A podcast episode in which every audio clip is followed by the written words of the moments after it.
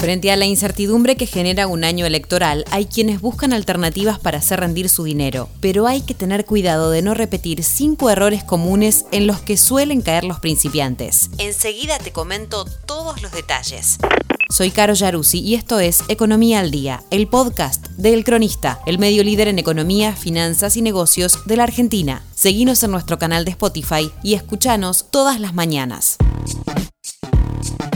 En un escenario donde la inflación preocupa, no solo en la Argentina, sino también en el mundo, y sumado a la depreciación de la moneda local ante la variación de precios, hay quienes buscan alternativas para hacer rendir su dinero. La guita, la billulla, el fazuli.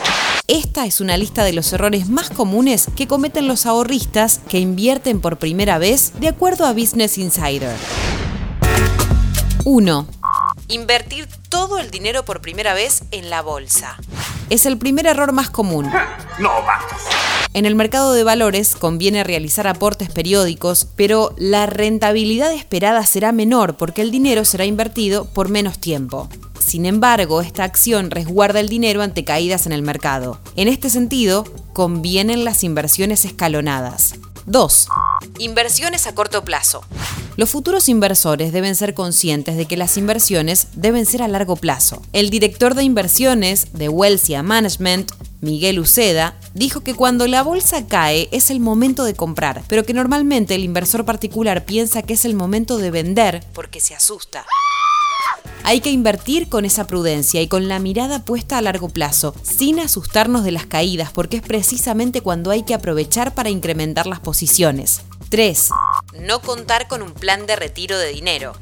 Este punto se refiere a ahorrar con perspectiva al futuro. Para los expertos, esto es no estar comprometido con el ahorro. Por lo tanto, se deberá tener en cuenta un objetivo, tanto a corto como a largo plazo, para rescatar el dinero del producto financiero. En este sentido, los expertos recomiendan el retiro del dinero cuando se desea utilizarlo, por ejemplo, para comprar una propiedad o complementar una jubilación. 4.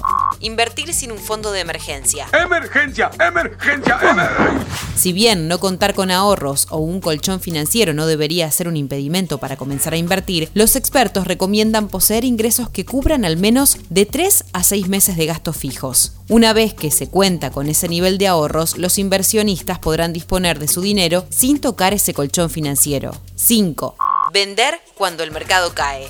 El quinto error habitual consiste en vender y comprar al revés. Esto implica que los inversores venden cuando la oferta baja y cuando sube vuelven a comprar. Esta acción muchas veces depende del miedo y la euforia. Por lo tanto, para los inversores equivale a vender barato y comprar caro. Esto fue Economía al Día, el podcast del Cronista.